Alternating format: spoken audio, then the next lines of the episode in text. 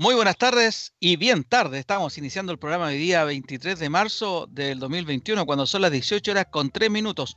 Conste, 3 minutos tarde, por lo tanto vamos a terminar a las 18 horas con 33. Así, 19 horas con 33. No, no, no, no, no hay un programa a las 7 y media. Ah, no, yo no, no, no, no somos responsables de la rata, ¿cierto, Jorge? Como ven, soy Luis Miguel Retamales, estoy dando la bienvenida a este programa. Vamos rapidito nos acompaña Jorge Araya. ¿Cómo estás, Jorge? Apúrate, George, porque tenemos tres minutos que recuperar. Bueno, como en los comerciales, ¿se han fijado esos comerciales de, de crédito? Que sale después súper rápido un aviso al final. Sí. Claro, bueno, no, pero tomémoslo con calma, pues, no, no, no seamos felices, no seamos infelices, ¿no es cierto?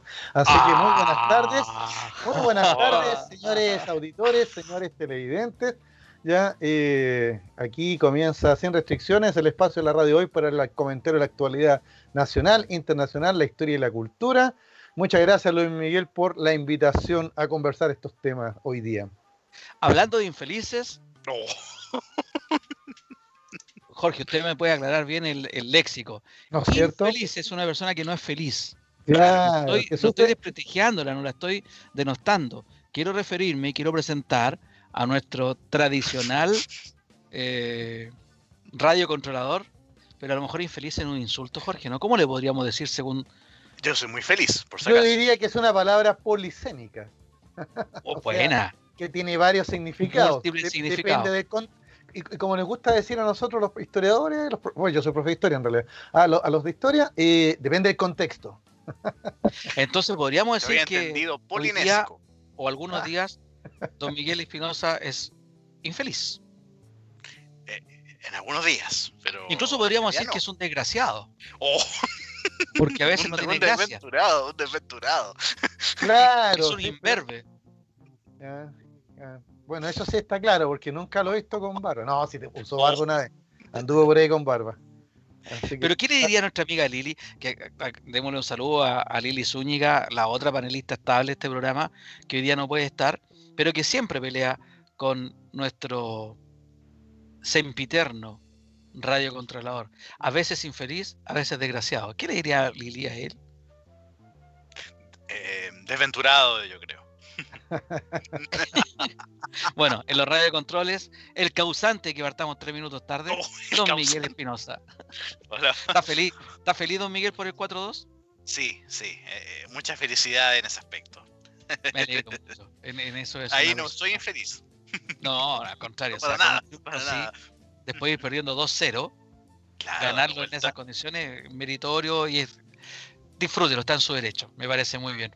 Es para disfrutarlo, es para gozarlo. Es para disfrutarlo totalmente. Se fueron de como los hocicos, pero bueno, es otra cosa. Ya salimos con, con, los chilenismos, ¿no es cierto? el lenguaje coloquial. el lenguaje coloquial, exactamente. Oye, Jorge, ya, pero, ¿por, qué, tú dices que eres un infeliz? ¿Y por qué saliste con todas estas cuestiones así de rompirraja, como se dice? Otra, otra palabra más bien coloquial. mire, mire, don Luis Miguel Retamales, nuestro amigo auditor y televidente, yo creo que ya saben, ¿ya? Eh, toda esta historia que partió el jueves, ¿ya? Eh, en, una, en un programa, en un programa amigo, ¿no es cierto? Ahí ¿ya? con otros panelistas, eh, la presidenta del colegio médico, Isquia Siche, ¿ya? Eh, tuvo una, yo no diría entrevista, era una conversación coloquial, informal, podríamos decir. Pero ella, eh, pongámosle en la llaga al tiro, cometió un error, pero de principiante. Pues, ¿ya? si usted representa una institución, ¿ya no es cierto? ¿ya? tiene que tener cuidado con las cosas que dice, sobre todo si detrás de usted está el logo de la institución. Es como eso estaba observando ahora aquí, ah, estoy viendo a Miguel en, su estudio, estoy viéndote a ti en tu estudio, yo, mismo, ¿te fijas? Entonces nosotros podemos hablar libremente, ¿ya? Eh, porque no estamos representando ninguna institución. Estamos hablando en forma, en tono particular. Claro. Las opiniones vertidas en este programa no representan necesariamente lo que piensa la radio hoy por ejemplo. Claro, la, semana pasada nuestra amiga Lili no, eh, lo tomó un poco a mal que yo dijera que esto no, era, es un programa periodístico, ya que no somos periodistas, sino que es un programa de conversación, de comentario, ya de, mira, pongámoslo bien coloquiales, de pelambre incluso. ya, pero fuera de broma, ya eh, nuestra amiga Iskia, eh, en este programa, ella habló de manera muy distendida, ¿ya? Eh, muy, eh, y, y, ocupó algunos epítetos que, que, que a un sector, ¿ya? y algunas personas, ya le, le, molestaron mucho. Pero yo creo que se molestaron porque si te queda el sallo, póntelo. Y yo creo que les quedó, pero perfecto. Yo creo que ahí está el error, Jorge, el error de Isquia. Yo coincido contigo porque yo creo que efectivamente lo que dice Isquia, la doctora que es presidenta del colegio médico, claro. Eh, mucha gente, la mayoría de la gente, tú ves las encuestas, lo comparte.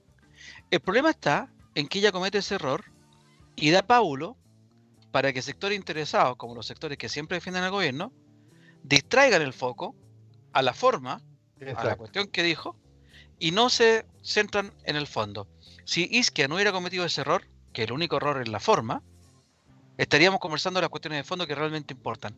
La pésima política pública que ha llevado este gobierno en relación al manejo de la pandemia, las pésimas decisiones que se han tomado y también, como ella dijo, cuántas veces los especialistas han dado ciertos consejos, han propuesto ciertas cosas y no han sido escuchados y ella se ha tenido que sacar la foto con estos infelices y ahí la embarró. Claro, en realidad yo me di el, trabajo eh, de, ver otras partes de la de, esta, de, esta conversación, pues no fue una entrevista, estaban conversando de manera distendida. Como te digo, si uno pudiera criticar es que también hay, hay, hay, mala leche, porque ella está hablando de mutuo propio, ¿ya? en una conversación entre amigos en el fondo. Te fijas como nosotros tres ahora, ¿ya? o cuatro cuando estamos con Lili, ¿no es cierto? Que comentamos como, como, panelistas, como amigos. ¿ya? Aquí los amigos míos nomás. Eh, que, que, que, no es chuncho el otro, pero bueno. Ya. Pero, ¿qué le vamos a hacer? Pero mira, pero e, ese podríamos decir, claro, la gente malentendió eso. Ella no estaba hablando en esa conversación como presidenta del colegio médico. Estaba hablando como Isque Asiche, una, una chilena más nomás. ¿Te fijas? Y algunos la encontraron tremendamente vulgar, ordinaria, porque hizo varios comentarios, bromas entre medio, incluso hizo una tapa por ahí entre medio, ¿ya? Eh, pero todo en este contexto de este, de este coloquial eh, conversación. Sin embargo, los mismos panelistas que estaban ahí con ella, uno de ellos le, la trata de parar cuando ella dijo esto de el, epíteto que cayó tan mal, ¿no es cierto? Este, esto de que eran infelices, me saqué la foto con estos infelices, uno de ellos así como dice, oye, cuidado, Isquia. ¿Por qué? Porque en el fondo, claro, nadie se había dado cuenta que detrás de ella estaba el logo, estaba toda en la muralla llena de logo del colegio médico. Entonces, claro que se podía tomar como que no estaba hablando como Isquia Siche, sino que eh, se confundía el rol de la persona con el rol del dirigente. ¿Te pega? ¿Ya? Eh, igual el colegio médico le la ha apoyado, porque como todos, tú lo señalaste muy bien, aquí hay una cuestión de, forma, que quizás cayó muy mal, la encontraron vulgar, ordinaria, ¿ya? pero hay una cosa de fondo que es verdad. Eso es indiscutible. Claro, y eso es, Jorge.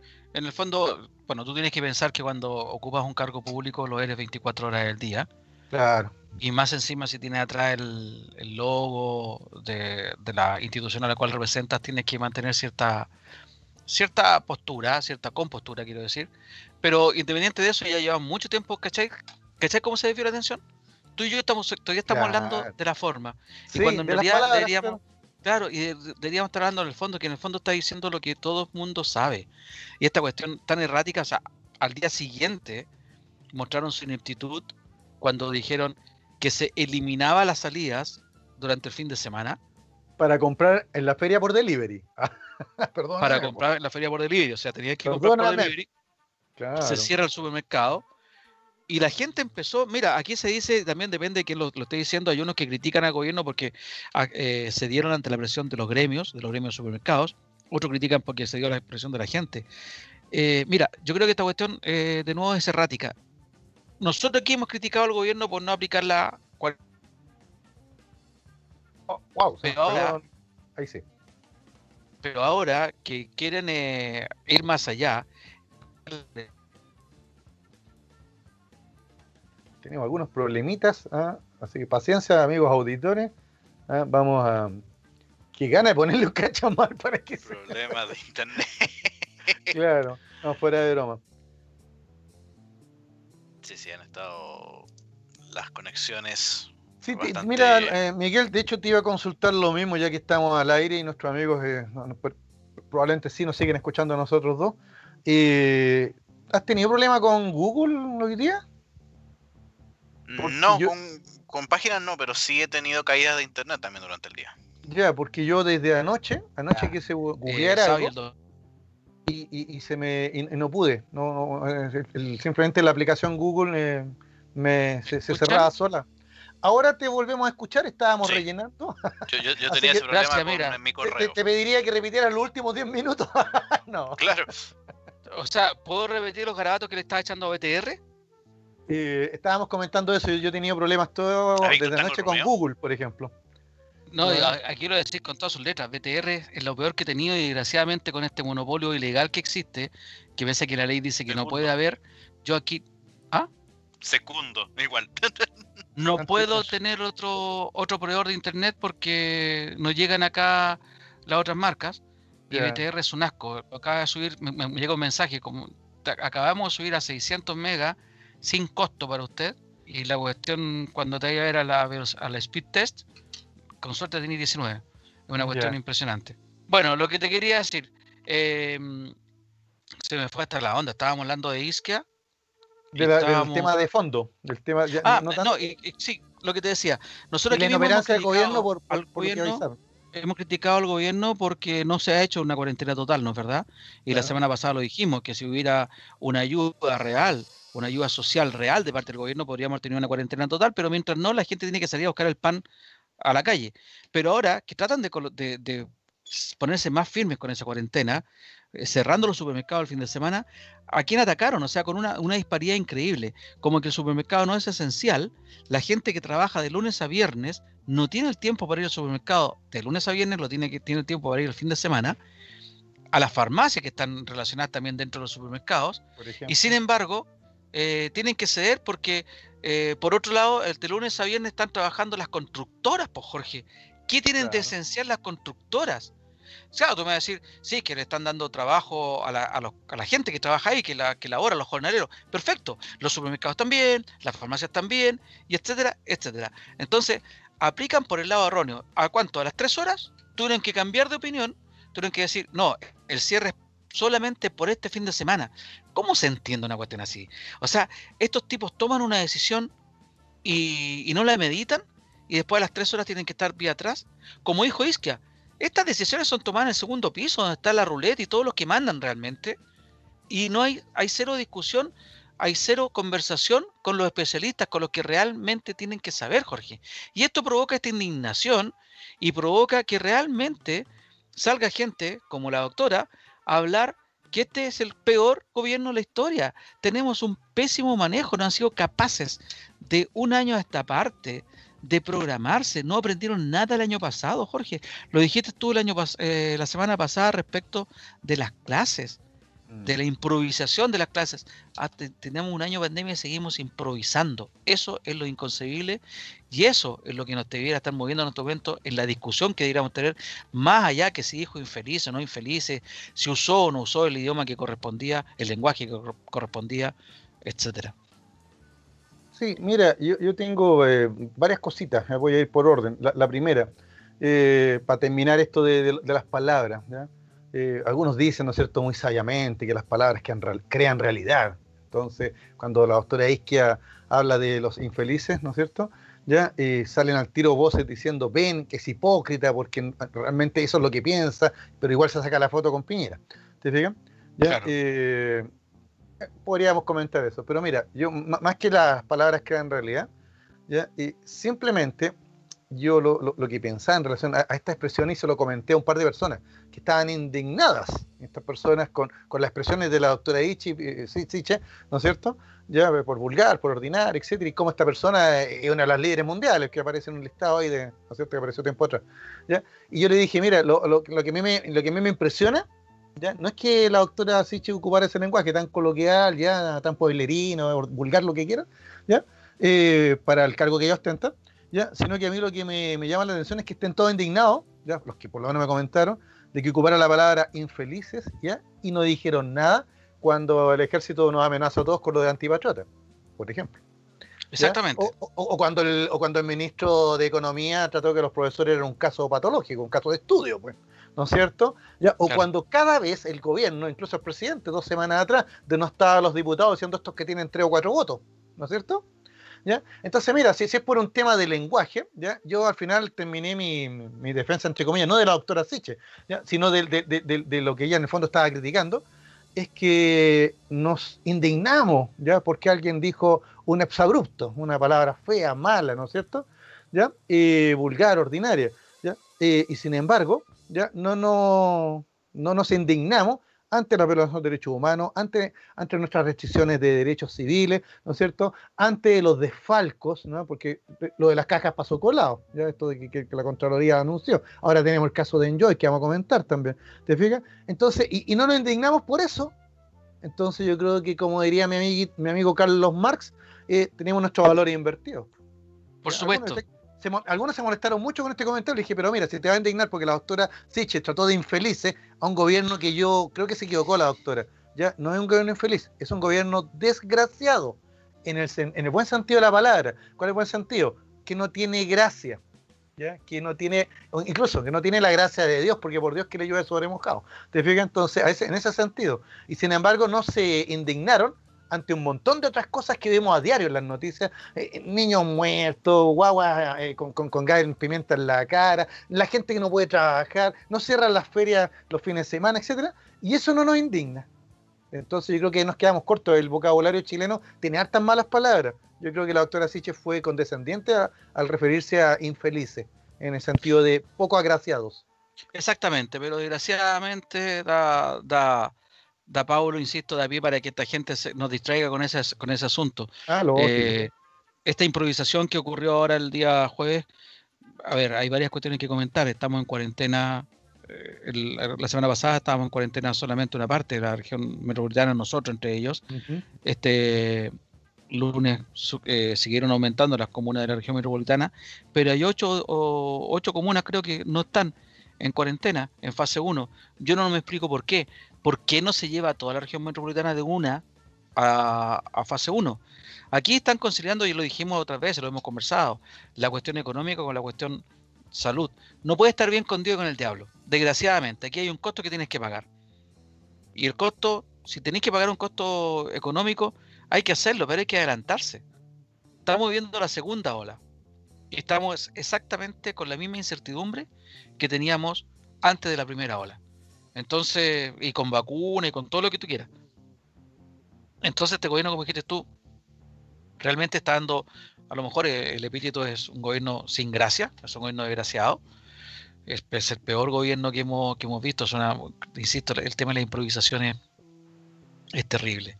Y bueno, no nos distraigamos las palabras, lo dijo ella, a los especialistas no se les escucha, hacen lo que ellos quieren, más que todo lo que hacen los tecnócratas del segundo piso, liderados por, por un tecnócrata, tecnócrata medio, medio gris como Cristian La Ruleta. Fíjate que la, yéndonos al fondo del, cuento de lo que señaló la, doctora Siche eh, en esta conversación, el colegio médico eh, salió a, a, refrendar sus dichos. Maltratados, se dijeron. Exactamente. Y yo escuché ayer, mira, no, retuve el nombre, sí, ¿ya? una, una, entrevista que hicieron en CNN a un ex, a un, ex eh, presidente del Colegio Médico, ¿ya? que respaldó plenamente a, los dichos de la doctora Siche. no es el doctor París, porque el doctor París fue presidente del Colegio Médico. No, no, no, pues, el, doctor París se, lanzó una de sus frases, ¿no es cierto?, que a palabras eh, infecciosas, oídos penicilínicos.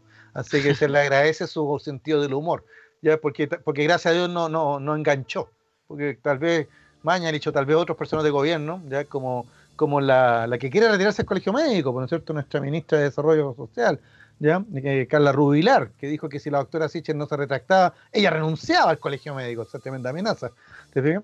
¿Ya? Y otras cosas más que, que lindan en lo ridículo. Como siempre hemos dicho, lo sublime en lo ridículo es solo un paso y este gobierno siempre está dando ese paso. Ya se lo sabe de memoria.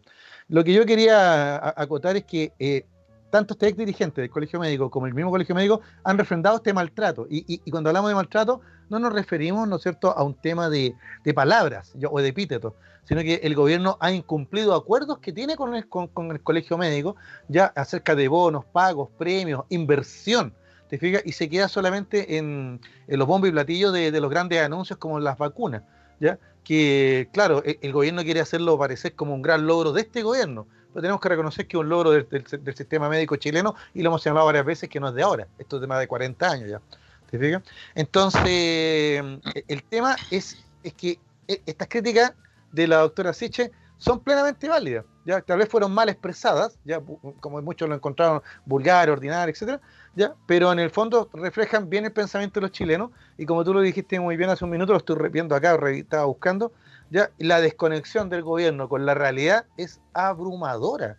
¿ya? Eh, tal ejemplo que tú señalabas de, de, este fin de semana que va a estar todo cerrado, se entiende, como una medida médica se entiende, ya, pero lo que no se entiende es que el gobierno crea que todo Chile tiene aplicaciones, que todo Chile tiene delivery, que todo Chile puede... Yo escuché hoy día al dirigente de los feriantes en las noticias y él señalaba que solo un 5% ya de las personas que se dedican a, vender en la feria ya eh, tienen aplicaciones. O sea, podrían vender por delivery. 5%. Y igual acataron, dijeron vamos a acatar este fin de semana, aunque vamos a pérdida. ¿Te fijas? Pero lo vamos a hacer por un tema de salud. ¿ya? Y tan, pero sí todos criticaron la improvisación del gobierno, que ya esto sí que no se puede permitir, porque como lo hemos señalado Luis Miguel, mm, la pandemia no nos está pidiendo por sorpresa. Nosotros ya teníamos un año de experiencia. Y quiere decir entonces que estos tecnócratas que criticó Isque Asiche, y eso sí que son, ¿no es cierto?, no voy a decir infelices, voy a decir idiotas, ¿ya? En, el sentido eh, pleno de, del concepto, ya no, no se dan cuenta que, que, no están tomando las, decisiones eh, correctas. Absolutamente desconectado, dijiste tú, Jorge, y esa es la... Creo que ese sí que es el fondo del asunto. El tomar decisiones que, que le hacen sentido a ellos solamente. O sea, cualquier persona que haya realmente estado en una feria se da cuenta. Primero, que el pago electrónico prácticamente no existe, por lo tanto, menos va a existir aplicaciones para que te vayan a dejar una cuestión para la casa. No existe la infraestructura de logística para ir a dejarte el asunto a la casa y la gente que va a la feria tampoco es un usuario que es, distinto al usuario del supermercado. Por eso los supermercados tienen el delivery, que ya lo venían con mucho tiempo antes, antes que aparecieran todas estas aplicaciones nuevas, y también tienen un retiro programado tú puedes hacer un pedido por el, por el sistema y vas al estacionamiento y dices ya llegué y te bajan las bolsas que tú estabas pidiendo. Pero esa cuestión en la feria no existe y no va a existir nunca. Eh, ¿Qué estaba diciendo Miguel? Que la palabra. Eh, sí, no, lo que pasa es que también muchas personas que ocupan o van a la feria son adultos mayores. Entonces, menor razón van a saber utilizar un, dispositivo o una aplicación. Es lo que, no están acostumbrados. Te recuerdo y Jorge, lo que dijimos la, semana pasada respecto de esto. Este país y especialmente este gobierno se han encargado de acrecentar aún más el maltrato al humilde. Al anciano lo hablaste por las colas en los bancos, lo hablaste por el trato en los consultorios, ahora hablemoslo por esta cuestión de las ferias.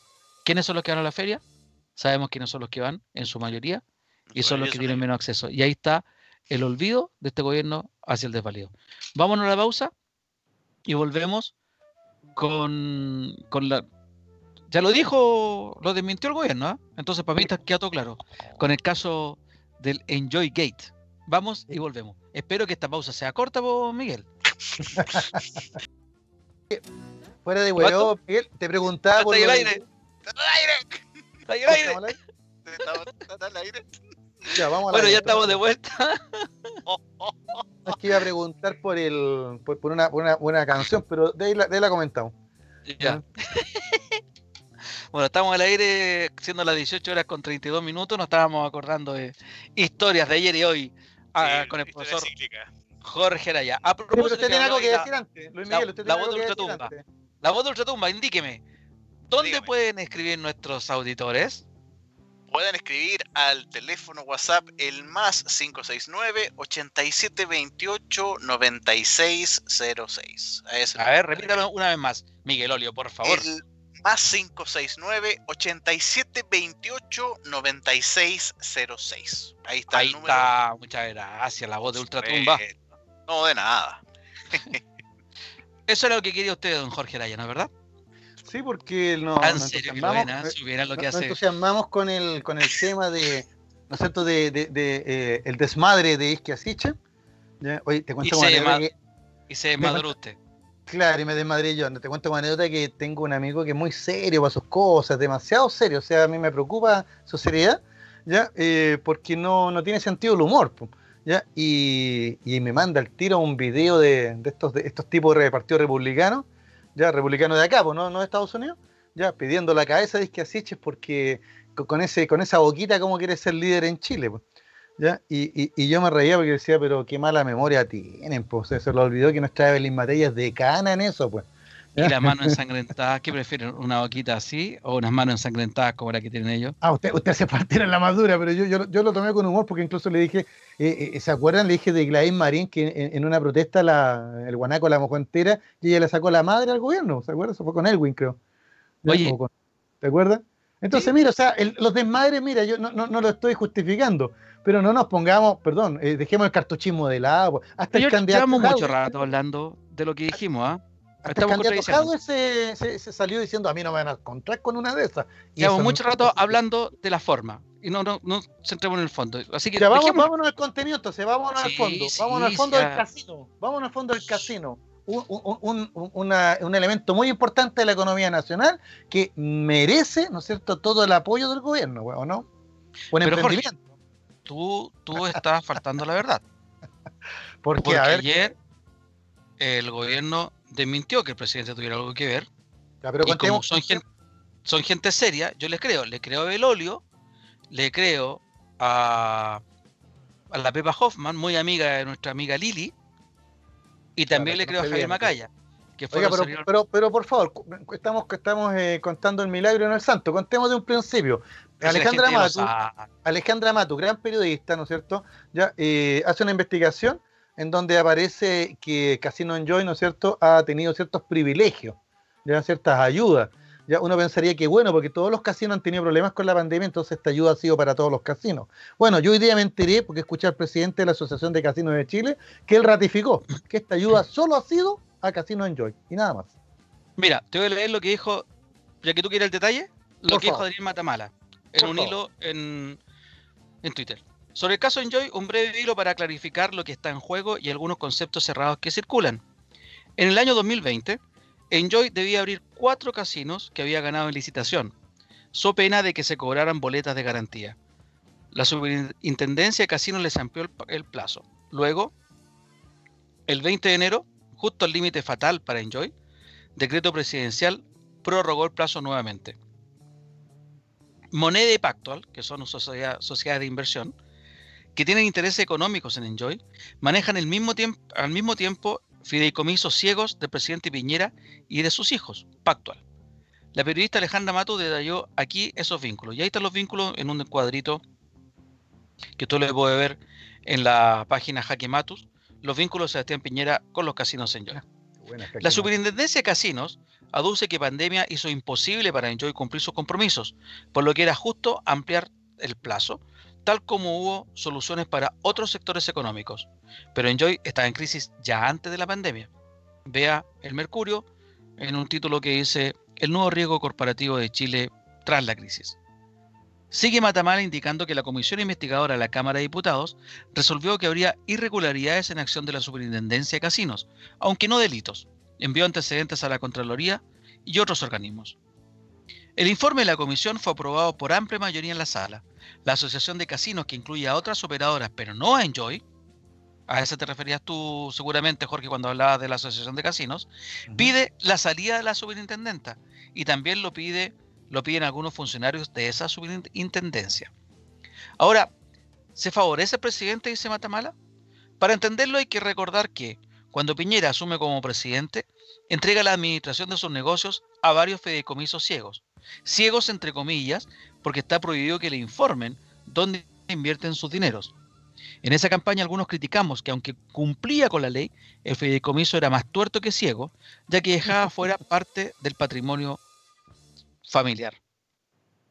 Además, tras ganar las elecciones, en vez de entregar fideicomisos a entidades internacionales independientes, Piñera le confió a cercanos suyos, como moneda ASET, cuyos ejecutivos tienen estrechos vínculos, con, cuyos ejecutivos tienen estrechos vínculos. Entonces, dice Matamala, al estar moneda involucrado en Enjoy, ¿está también Piñera? No necesariamente. Hay que entender que debido al fideicomiso, Moneda y otros administran plata de Piñera. No es que Piñera tenga propiedad de moneda. Para explicarlo con un ejemplo cotidiano, Si usted tiene un fondo mutuo en un banco, el banco administra su dinero. No es que usted sea dueño de parte del banco. Si el banco tiene utilidades o pérdidas, eso no le influye a usted, lo que le influye es el rendimiento de su fondo. Pero ¿podría Moneda y los otros fideicomisos haber invertido dinero de Piñera en Enjoy? Al ser ciego no lo sabemos y nunca lo sabremos. Y Piñera, de acuerdo a la ley, tampoco debería saberlo. No hay, al menos hasta ahora, evidencia de que esa norma se haya roto. En resumen, ¿favorece el decreto de la Super a Enjoy? Sí. ¿Favorece con ello también acercarnos al presidente? Sí. ¿Favorece los intereses personales del presidente? Sobre eso no hay evidencia. Más allá del tema legal, una lección importante.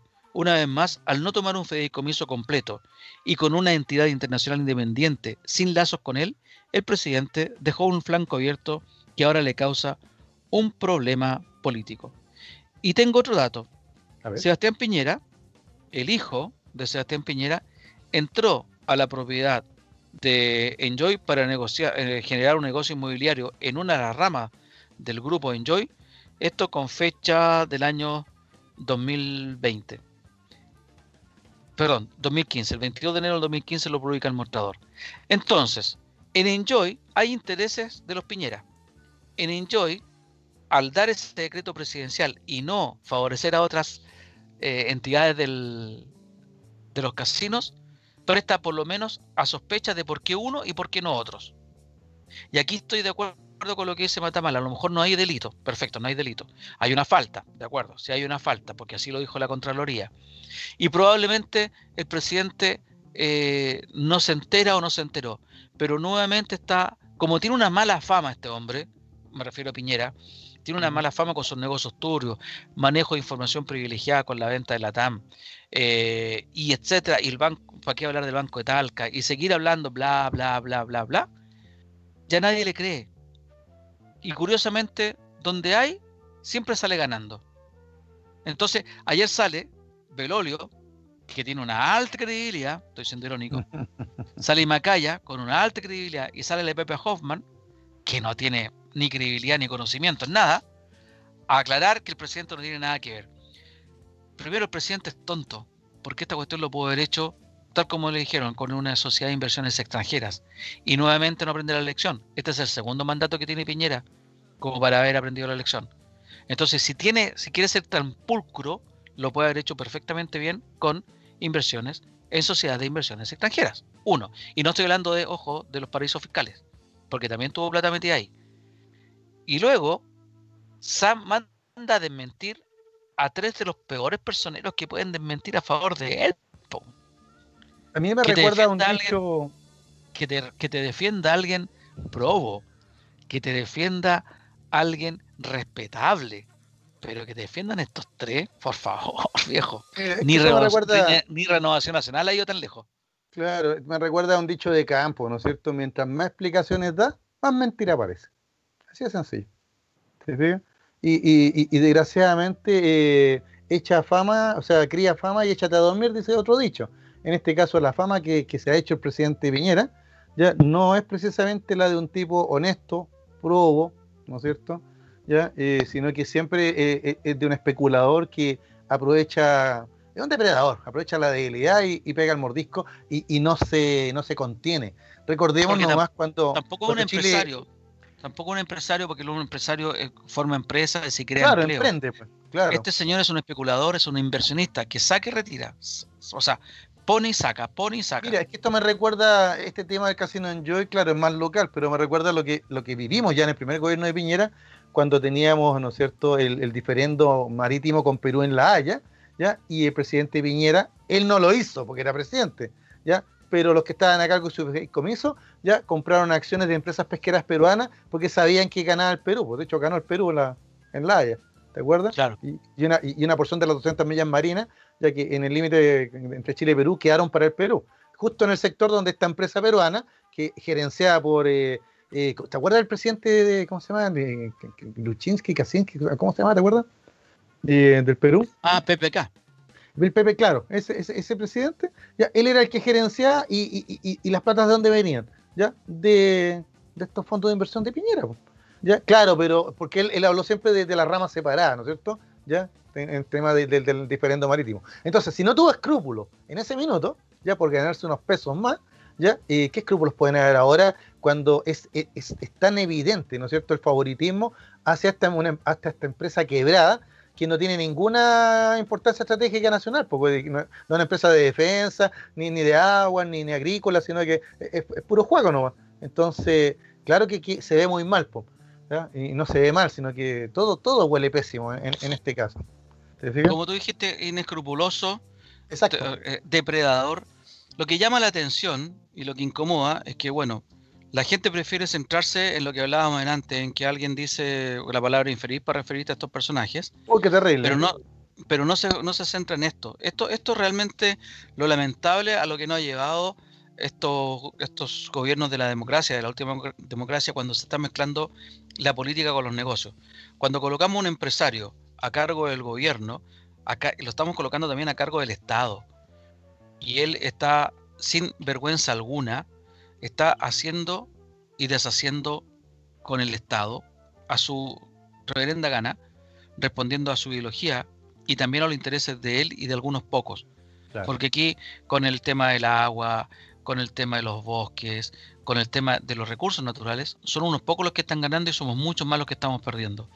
Pero desgraciadamente, como lo hemos dicho también anteriormente, estos temas no se hablan, estos temas no se discuten. Entonces, mucha gente, yo te, me reí antes, Jorge, cuando te dije, ah, pero si la gente lo sabe. Mucha gente no tiene ni idea de esto, Jorge. No se entera de esto. Si no es por Twitter o por este periodismo que nos hace llegar a este periodismo independiente de la Alejandra Matu y de otros, mucha gente que están escribiendo, en Chile no se, no se da cuenta. Mira, a mí me gusta comparar con Argentina. En Argentina tú quieres leer los diarios y puedes tener, leer el Clarín que es, o La Nación, que son los más oficialistas que hay, los más neoliberales que hay, y puede leer el página 12. Aquí en Chile, ¿qué? Mercurio, la tercera, que la tercera ya no está saliendo en edición impresa prácticamente. La cuarta, ¿y qué diario más te está quedando, Jorge? No te está quedando ningún diario, aquí murieron los kioscos. ¿Cachai? los, suplementeros. los suplementeros, una actividad que ya desapareció en Chile. Mm. Producto de toda esta cuestión neoliberalismo, del neoliberalismo y también por estos medios de comunicación hegemónicos, como le llama nuestro amigo Max, Máximo Quital, en que obedecen todos a una misma ideología. No tenemos ya lectura alternativa. Partamos por la cuestión escrita. Vamos a los medios de comunicación, la televisión. Tú tienes todos los canales y hemos dicho hasta el cansancio, aquí nos, nos reímos. Mm. Tú ves casi el mismo orden de noticias, no importa el canal que estés viendo, sea en TVN, sea en el canal, en la, en la canal 13, no me acuerdo cómo se llama el canal ese, eh, sea en Mega o sea en Chilevisión. En cualquiera de los cuatro eh, programas, siendo el Chilevisión un poquitito más liberal que los otros tres, pero un poquitito más, y siendo Mega el más conservador del otro, de los otros tres. Pero en Argentina, si tú quieres escuchar otro canal distinto, te vas a C5N y lo puedes ver y puedes ver la noticia viendo del otro punto de vista, que aquí mismo hemos visto nosotros que existen dos y muchos puntos de vista por mismo hecho. Pero en Chile nuevamente tenemos una pura línea. Entonces la gente se acostumbra ni siquiera ya a pensar porque te lo entregan todo procesado, todo elaborado y te entregan la información que todo el mundo quiere que tú sepas. Pero esto, lo de Enjoy, tú hablaste de lo de la pesquera, la ley de la pesca, ¿cómo salió a la luz pública? ¿Se habló alguna vez en televisión? No se habló. Y así, ¿cuántas otras cosas salen solamente en los primeros, en, los medios independientes y después en algunos canales aparece, como te insisto, Televisión, que es como más liberal, o ahora la red. Pero este asunto de Enjoy tiene una gravedad tremenda, porque sabes que socava, socava la democracia, Jorge, socava la política, la desprestigia, y después generalizamos en que todos los políticos son iguales, porque tenemos a un especulador sentado en la moneda. Quiero decir especulador para no ser, no ser más duro. Y ese especulador ha desprestigiado porque todos los presidentes de Chile, salvo Pinochet y salvo este, han dado señales de austeridad, de sobriedad. Manejaban sus negocios en absoluta reserva y vivían también en, en, lo que podía ser una clase alta acomodada, pero sin hacer eh, ¿cómo se llama? Exabrupto, ostentación de su riqueza. Mira Jorge Alessandri, ¿qué personaje más rico que Jorge Alessandri? pues y vivían en un departamento y de familia rica, ¿no es cierto? Claro. Mira Frey, y, te hablo de Frey Montalva y ahora te hablo de Frey Ruiz Mira Frey Ruiz cómo vivió, un personaje millonario en Chile. Y no vamos a hablar entonces de Salvador Allende, que no era millonario, pese a que algunos quieren decir que sí, o vamos a hablar de, Patricio Elwin, que tampoco era millonario, o de Ricardo Lagos, que tampoco lo fue. Entonces, cuando ponemos a un especulador arriba, terminamos desprestigiando primero la institución de la presidencia de la República, desprestigiando la política, y lo que yo no entiendo, Jorge, cómo hay gente, gente decente, gente de derecha y que es decente, que todavía lo defiende. ¿Cómo defienden a este depredador, como tú lo dijiste, Jorge? No me cae en la cabeza. Sí, a mí también me, llama la atención este piñerismo, por llamarlo de alguna manera. Ya, eh, te voy a contar una anécdota más acerca del presidente Piñera. Yo creo que parte del mismo. Él, cree que lo está haciendo pero espectacular y ya tiene incluso a un grupo de, de personas trabajando en el legado del gobierno donde le van a poner énfasis, ¿no es a la lucha contra la pandemia y a la crisis económica que le ha tocado enfrentar. Y él se siente casi una especie de, de, vengador, así como el de la película de Marvel, ¿ya? Eh, porque está obsesionado con pasar la historia de alguna manera, ¿ya? pero claro que se ganó a su lugarcito en la historia y, todos lo tienen claro. Fíjate que mm, tú señalaste cuando hablaba de la concentración de medios, yo como profesor me acuerdo en el programa que hacíamos antes, en el programa de estudio, digo, que hacíamos antes ya de, la reforma, se hablaba de, los problemas de la democracia, cómo fortalecer la democracia.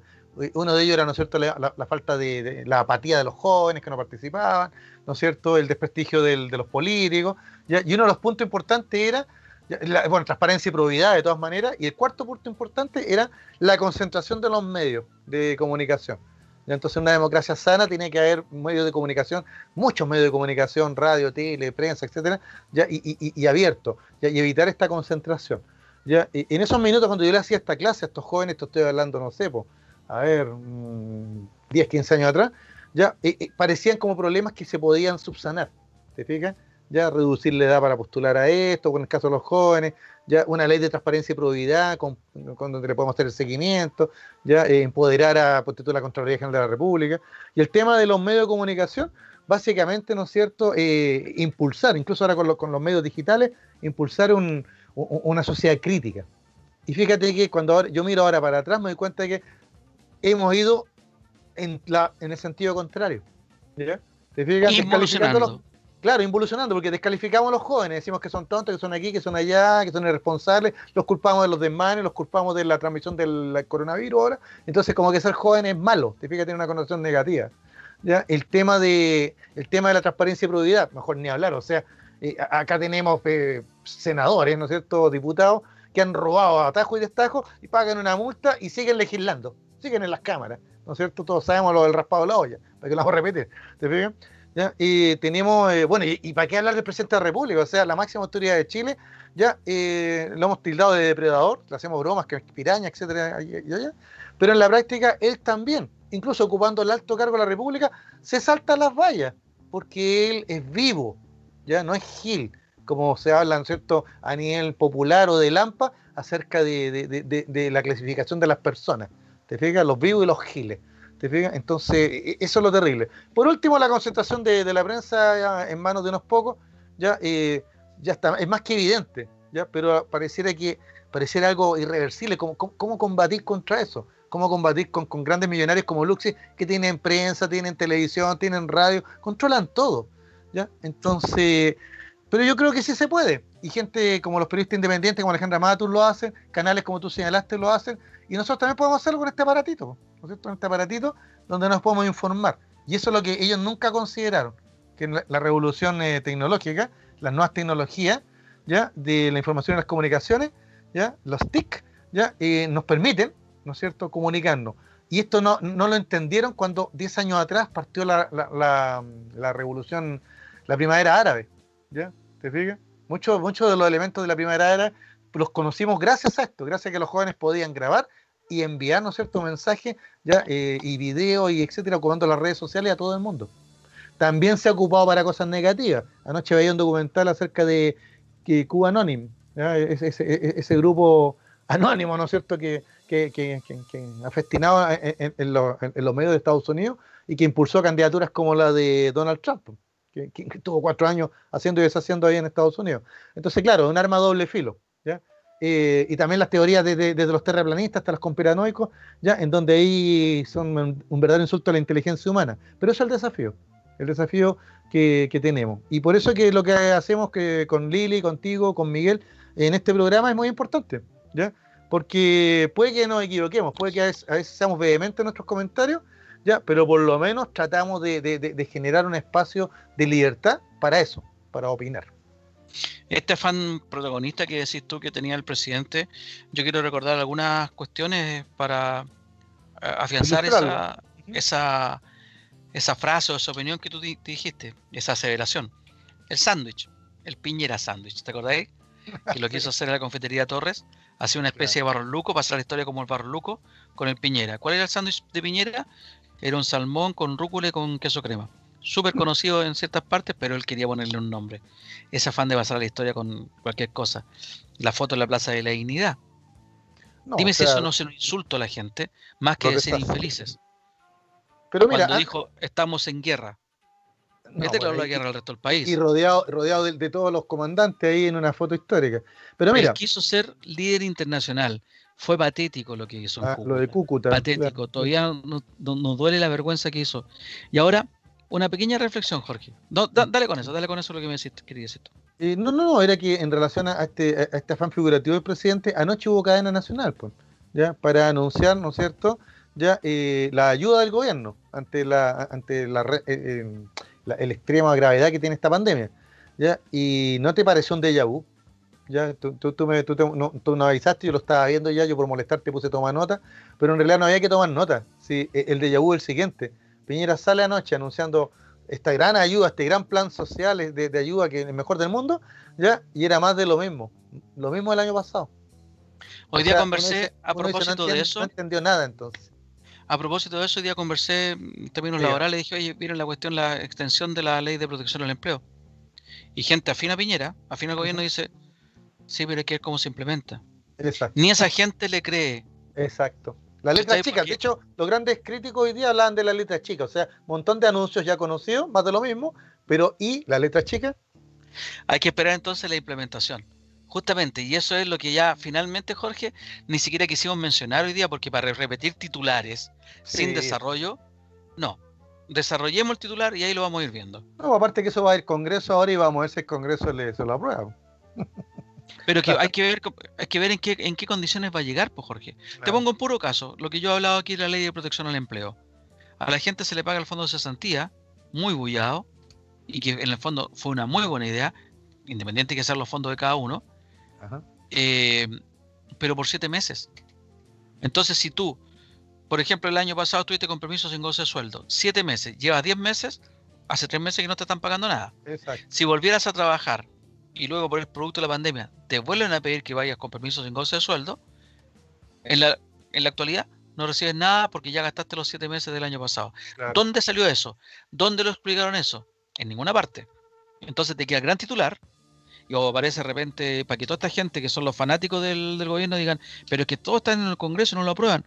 ¿Por qué van a aprobar estupideces? Exacto. Para eso está el Congreso. que nos perjudica, pues claro. Para eso está el Congreso justamente para filtrar estas leyes. Sean legislado mucha estupidez anteriormente. No cometamos los mismos errores. La ley de control de armas, no, no hay que probarla así como está. En la reforma provisional, no hay que probarla así como está tampoco. Eso asienta y acrecienta el poder de la AFP y la mayoría de los chilenos no está a favor de eso.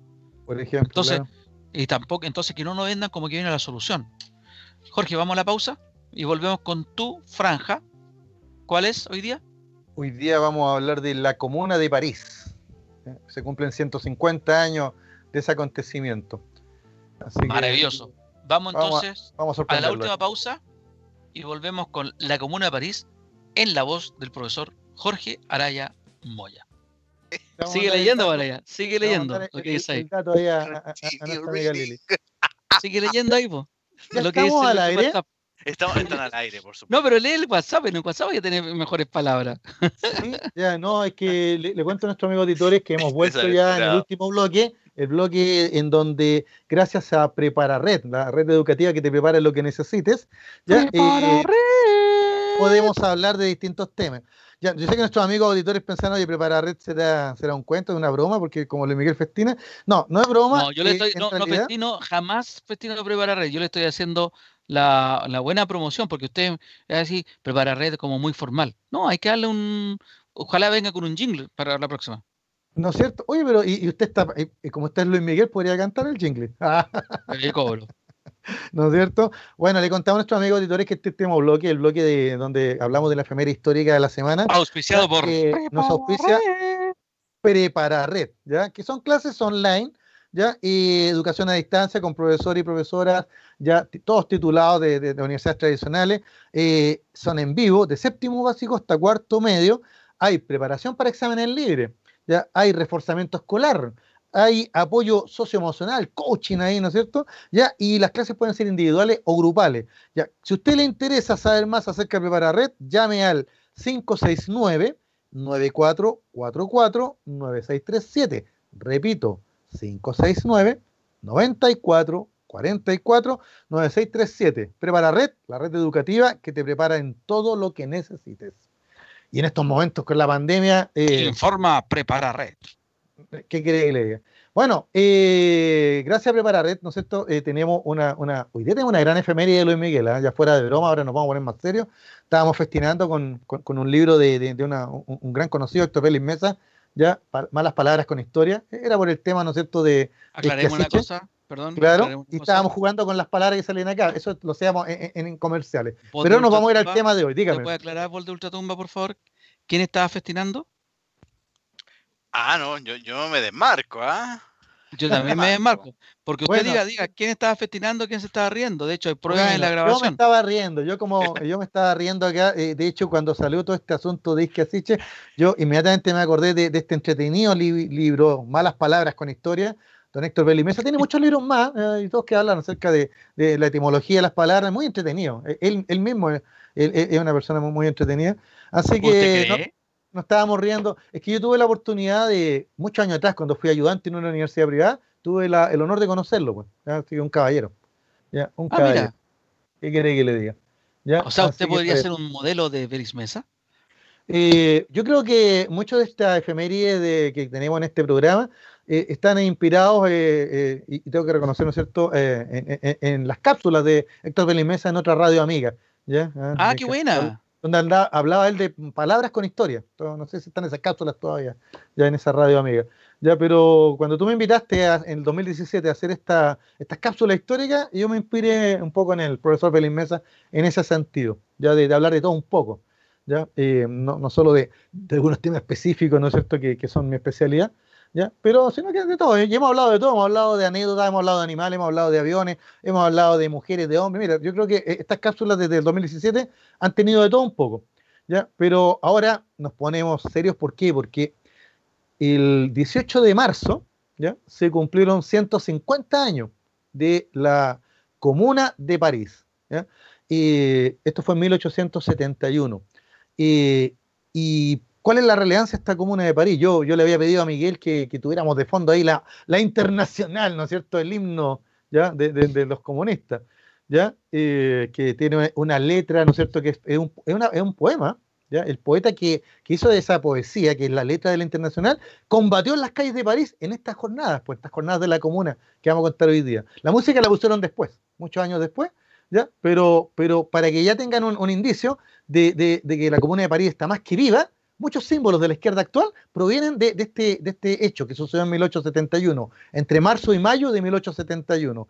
La bandera roja, por ejemplo, que es típica de los partidos de izquierda, del Partido Comunista, eh, salió en estas jornadas históricas en París. Ya, mm, ya hablé de la internacional. ¿ya? Y un montón de otros elementos más que, que, que podemos... Incluso la palabra comunista ¿ah? que hasta el día de hoy eh, algunos la, ocupan para denostar, eres comunista, y otros la, toman y la asumen con mucho orgullo, soy comunista, ¿no es cierto? Ya, viene de la comuna, pues, de París, ya, los comunistas. ¿Te fijas? Entonces, mira el detalle. Así que eh, está más que presente. Pero yo partí por el final, partí por lo que la comuna de París nos, nos dejó. Ya, vámonos al origen. ¿Qué fue esta famosa comuna de París? Miren, la, historia eh, es más o menos la siguiente. Francia en el siglo XIX ya había pasado por, eh, por, casi un ciclo, de revoluciones tremendas, desde la Revolución Francesa, pasando después por revoluciones liberales en 1820, 1830 y la gran revolución de 1848. ¿ya? Y en todas estas revoluciones, París siempre había sido un centro importante de las revueltas. ¿Y por qué París? ¿Ya? Porque en, pleno proceso de cambio social, con revolución industrial eh, incluida, y nuevos grupos sociales que aparecían, la burguesía que se enriquecía, los campesinos que emigraban a las ciudades se transformaban en obreros, estos mismos obreros que, eh, que, tenían que competir con otros artesanos que todavía quedaban, los pequeños comerciantes que trataban de sobrevivir en, este mundo cambiante de la economía capitalista que se estaba imponiendo en toda Europa, desde Inglaterra, con la gran revolución industrial. ¿ya? Entonces los cambios eh, políticos, sociales y económicos eran, eran lo, lo que estaba sucediendo en esta Europa del siglo XIX y París era un hervidero, no solo de trabajadores, obreros, artesanos, burgueses, empresarios, millonarios, sino también de intelectuales de toda índole. De hecho, casi todos los exiliados de Europa llegaban a París. Por ejemplo, Chopin, ¿no es cierto? El famoso eh, pianista polaco, ya después de la revuelta en Polonia, él llegó a París. Y la lista es larga, italianos, eh, húngaros, eh, checos, etcétera, incluso alemanes. Por ahí pasó un alemán muy famoso, Karl Marx, después terminó en Londres instalándose.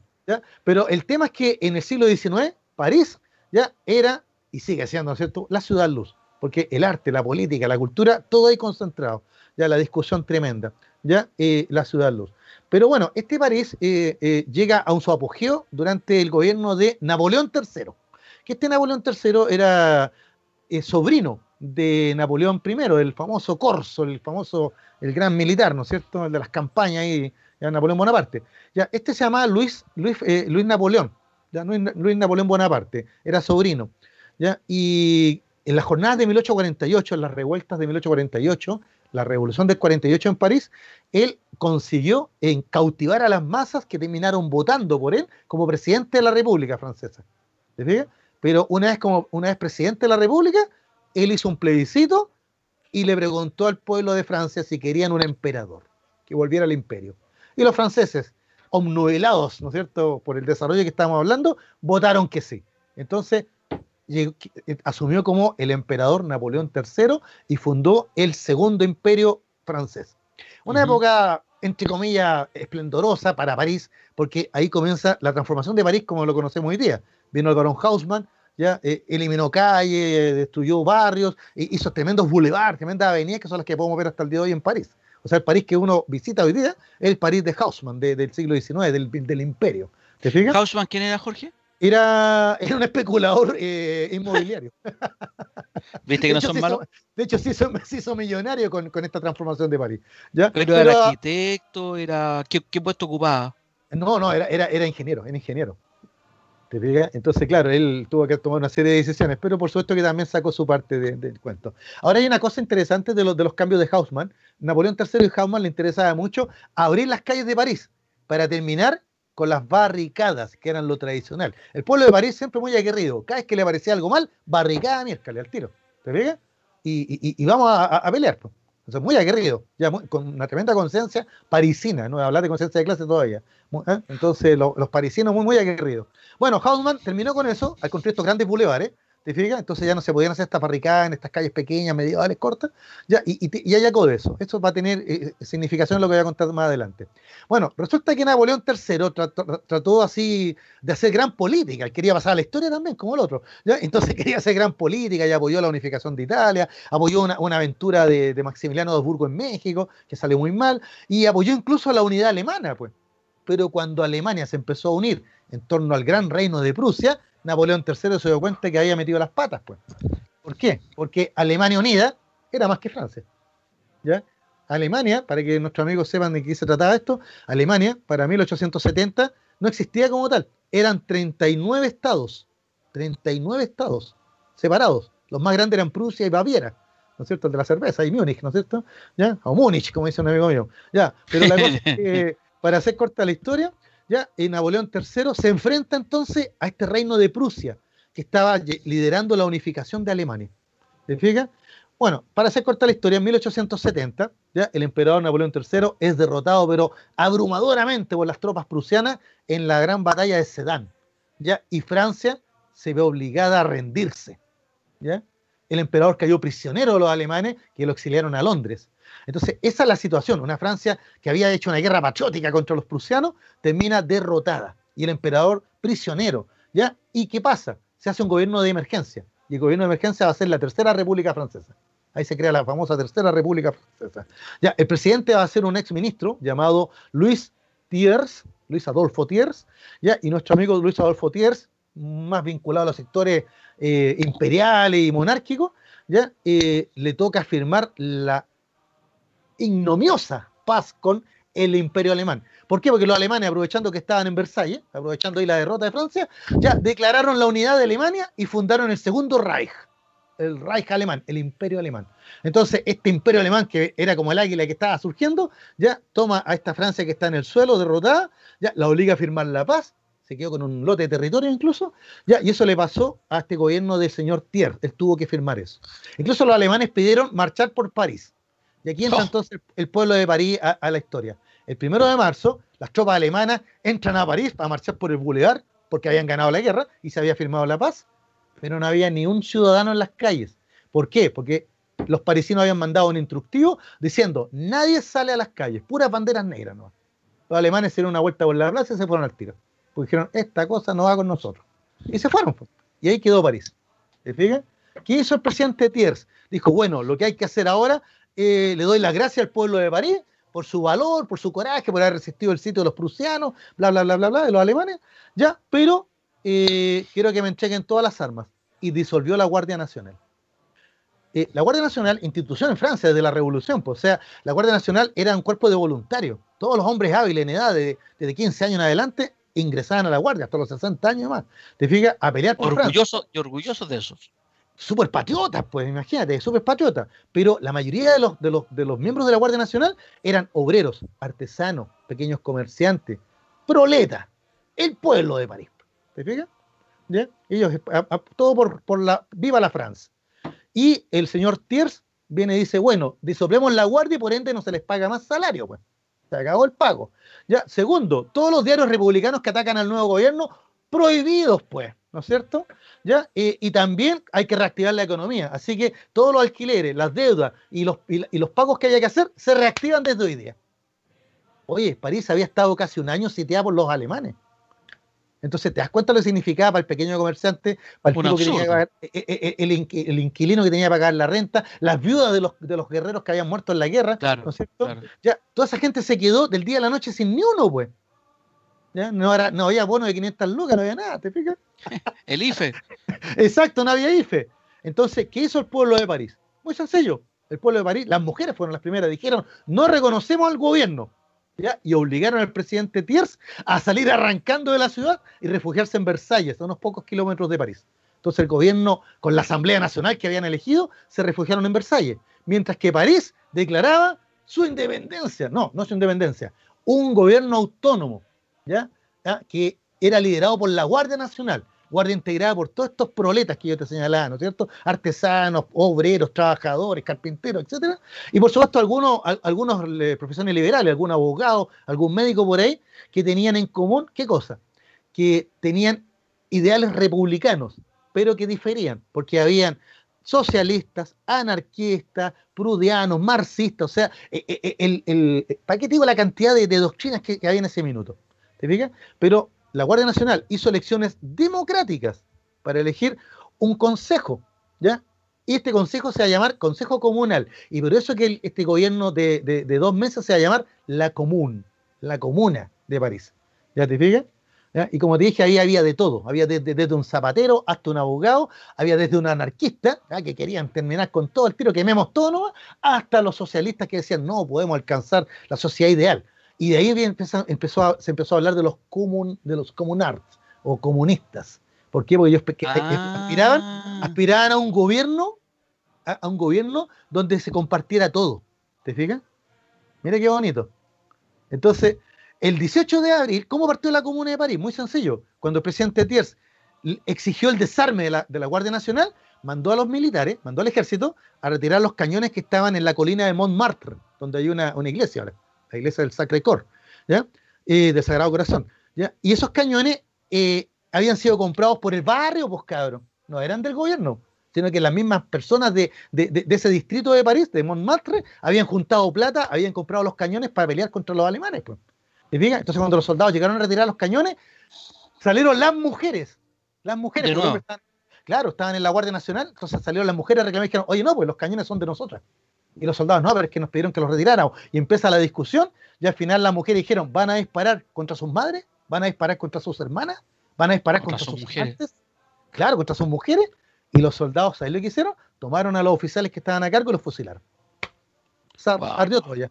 Claro, es que los oficiales que estaban a cargo eran eh, generales que habían estado en la represión de 1848.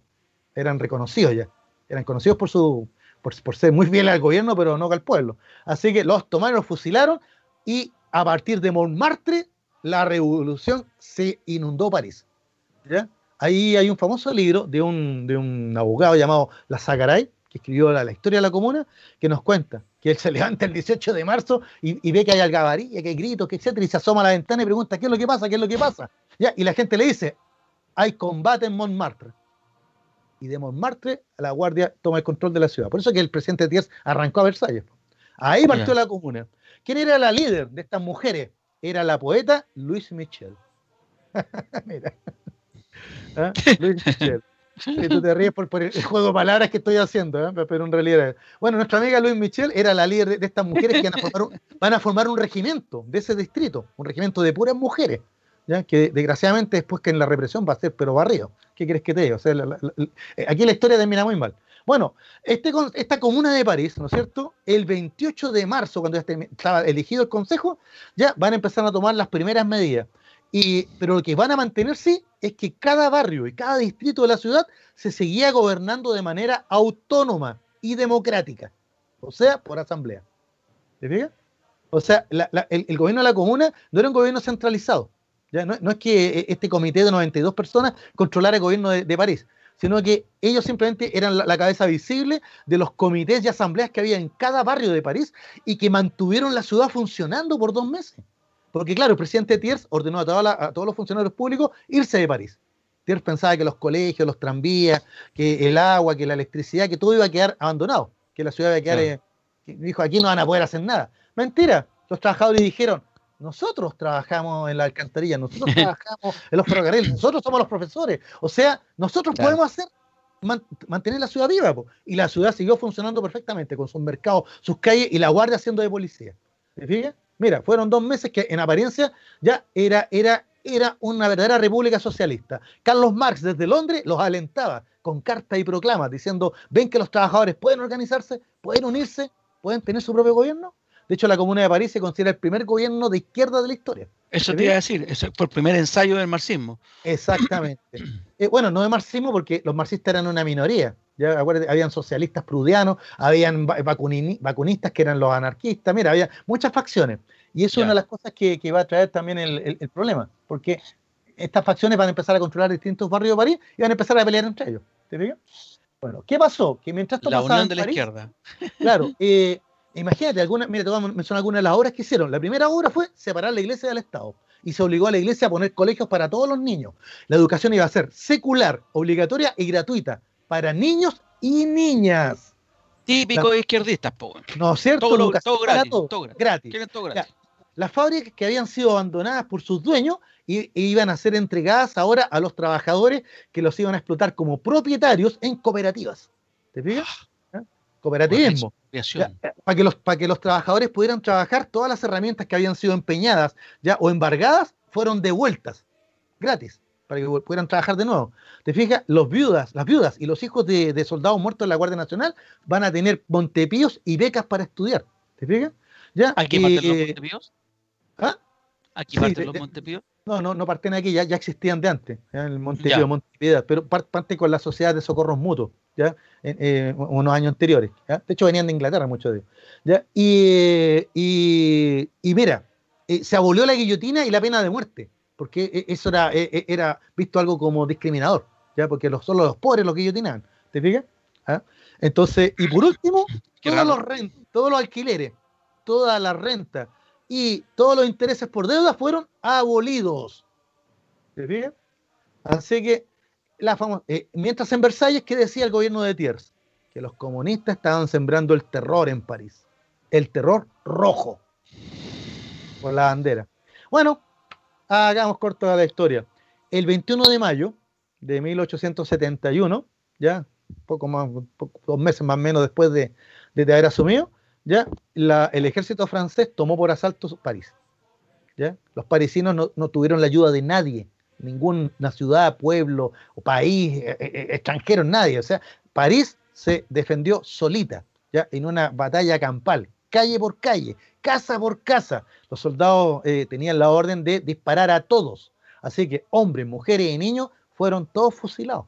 ¿Ya? Sobre todo los de los barrios del sector este de París, que eran los barrios más populares, los más marginales, que fueron los que dieron más Esos barrios fueron ya los, que fueron al sacrificio. Así que los combates duraron una semana, hasta el 28 de mayo. ¿ya? Y una semana de combate. ¿ya? Y cuando ya, no, cuando ya estaba todo perdido, los anarquistas ya dijeron, hay que eliminar todo, todos los resabios del antiguo régimen, todo lo que nos recuerda al imperio, y empezaron a incendiar los monumentos y, los, y, los edificios. ¿Te fijas? Y a, eso, a, eso, a esos anarquistas los llamaron los petroleros, porque andaban con bidones y andaban incendiando los edificios públicos. ¿Te fijas? Para, porque según ellos, si, si no vamos a entregar París, sino que si la perdemos, hasta los cimientos, ¿no? Se, destruye todo, ¿no? Era como el fin del mundo. ¿ya? Así que los soldados del ejército francés, con mayor razón, actuaban entonces con una ferocidad inaudita, fusilando al que pillaran. Si te pillaran con un bolso, con un bolso de, carbón, fusilado al tiro, ¿no? ¿Te fijas? Así que ley marcial, po. Bueno, para concluir la historia, ¿ya? Eh, terminados los combates, había más de 30.000 muertos en la ciudad.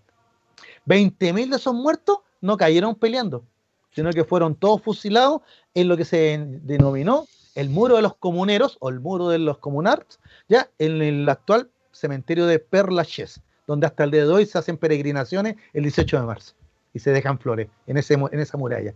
¿Te fijas?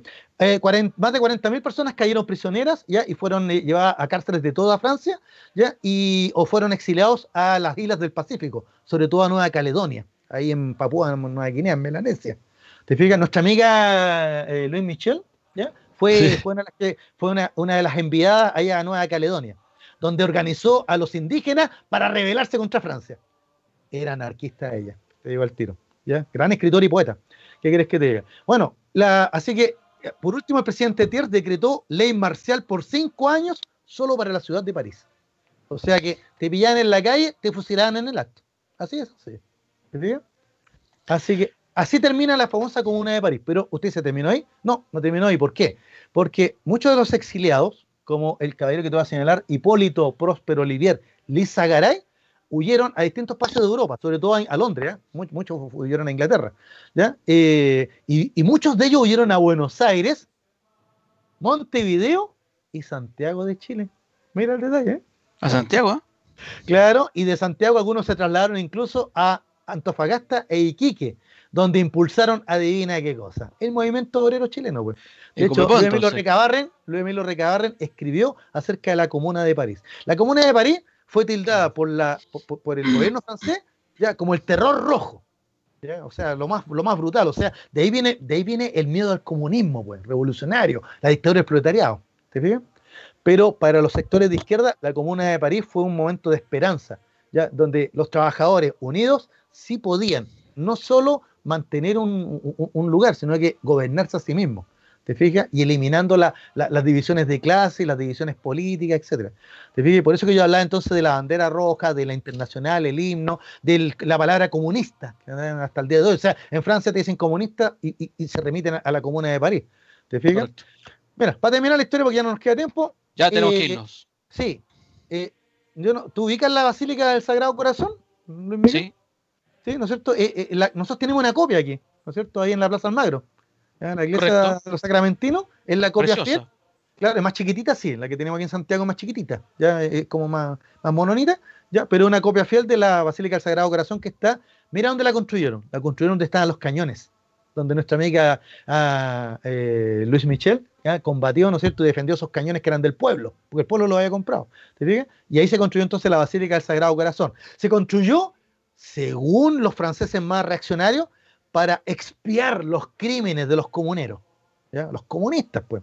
Pero te digo la verdad, si tú le preguntas a la gente, la Basílica del Sacre está ahí para expiar los crímenes de la Semana Sangrienta, porque entre el 21 y 28 de mayo, así fue conocida y así pasó la historia, esta feroz represión que sufrieron los trabajadores de la Comuna de París. Así que la historia es nuestra y la, hacen los pueblos. como el pueblo de París. Ya, un gran saludo a Francia. Próximo programa te voy a tener que preguntar que me aclares bien lo de las repúblicas. Primera, segunda, ah, tercera república. Yo sabía que me iba a preguntar eso, pero lo vamos a dejar para otro programa. ¿Cuáles son todas las repúblicas francesas? ¿Y, Esta fue la tercera república. ¿Cómo se identifica cuándo termina una y cuándo empieza la otra? Pero, bueno, ya estamos justo en la hora, Jorge. Muchas gracias por todo, gracias por estar aquí conmigo hoy día. Gracias, estimado Miguel, por la puesta en aire. Un saludo a la Lili que no pudo estar.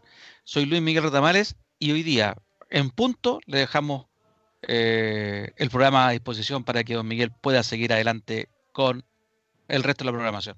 Muchas gracias, nos vemos el próximo martes. Ah, este programa va a estar disponible en Spotify y en YouTube a contar de mañana.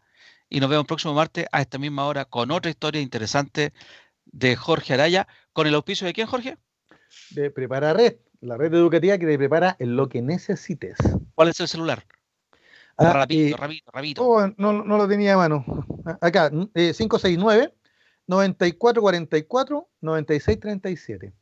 Perfecto. Prepara red entonces, como tú bien dijiste, preuniversitario y también sirve para nivelar en, los ramos escolares desde séptimo para arriba, ¿no es verdad? Exacto. Muchas gracias, Jorge. Gracias, Miguel. Nos vemos entonces próximo martes, 18 horas, a través de www.radiohoy.cl. Chau, chau.